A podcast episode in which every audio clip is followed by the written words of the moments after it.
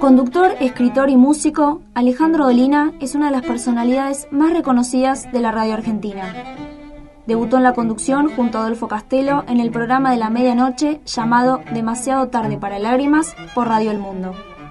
Después, el programa pasó a llamarse El ombligo del mundo y desde 1993 lo conocemos como La venganza será terrible, que desde fines del 2016 está al aire por AM750. Me gusta mucho hacer radio, estar en la radio todos los días, recibir a la gente, eh, recibir a mis compañeros y hacer ese juego que hacemos, eso es de las cosas que más me gustan.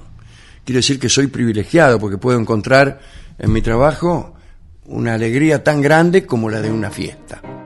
La venganza será terrible es un programa que combina humor, música, historias que invitan a reflexionar y se caracteriza por la teatralidad.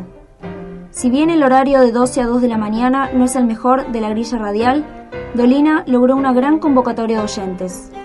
Están los que lo escuchan desde sus hogares y otros que se acercan los jueves y viernes al auditorio Caras y Caretas en el barrio de San Telmo y presencian el programa en vivo. A lo largo del tiempo, lo que advertí es que yo había contribuido a mi, a mi propia formación con, trabajos de estudio y de indagación mucho más de lo que lo había hecho durante mis años de estudiante. Este programa me obligó a estudiar.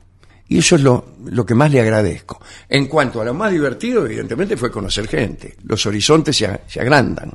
Va mucha gente a ver el programa. Se acercan también personas que también son eh, artistas o músicos, y de golpe te escuchan y quieren conocerte, o te ofrecen la posibilidad de que vos los conozcas. Eso produce una interacción que es lo mejor que tiene el, el, programa y la profesión en sí. Dolina es autor de libros, cuentos y novelas como Crónicas del Ángel Gris, El libro del fantasma, Cartas marcadas y el más reciente, La venganza será terrible, que es un recorrido de los últimos 30 años del programa contando anécdotas, historias y testimonios de oyentes. El ciclo radial y Dolina han sido merecedores de numerosos premios, entre ellos el Martín Fierro, Clarín, Conex y Estrella de Mar. Además, fue nombrado Ciudadano Ilustre de la Ciudad de Buenos Aires en 2001. Me di cuenta de que los premios le corresponden a cualquiera y son circunstancias más bien sociales y, de compromiso. Y hoy soy yo y mañana es cualquier otro. No, no se trata de una cuestión de mérito, sino de oportunidad o de organización de, de, ciertos eventos. La plaza, que queda en la calle Donato Álvarez Avellaneda, es una plaza muy grande y muy linda, se llama Plaza del Ángel Gris, en alusión al personaje de, del libro Crónicas del Ángel Gris. Eso es una decisión de los vecinos, que luego fue aceptada por, por la comuna de la ciudad de Buenos Aires, y ahí está la plaza. Eso que ni siquiera me nombra, pero que nombra una persona que me parece una especie de eh, alusión que me emociona mucho. Pero después que mañana me den el premio Martín Fierro, yo veo la lista de los que lo obtienen y no me, no me produce una gran conmoción. A lo largo de su carrera, Dolina logró generar un vínculo muy particular con sus oyentes. Si bien trabajó en distintas radios debido a la inestabilidad económica característica de las emisoras argentinas, mantiene un público fiel que lo acompaña en cada proyecto que emprende. Algo que valora incluso más que la relación con sus jefes.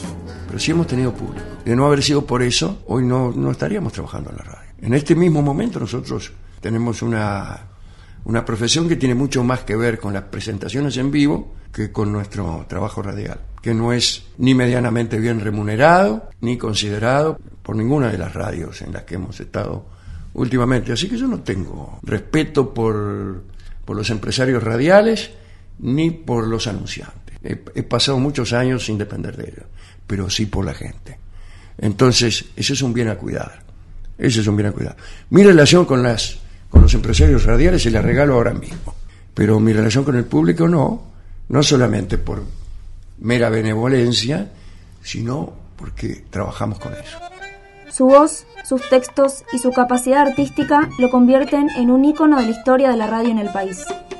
Con más de 30 años de trayectoria, su programa se convirtió en un clásico. Aficionado por el tango y la literatura, Alejandro Dolina logró captar al público con profundas reflexiones y un humor muy característico. Así lo seguirá haciendo hasta el final de sus días.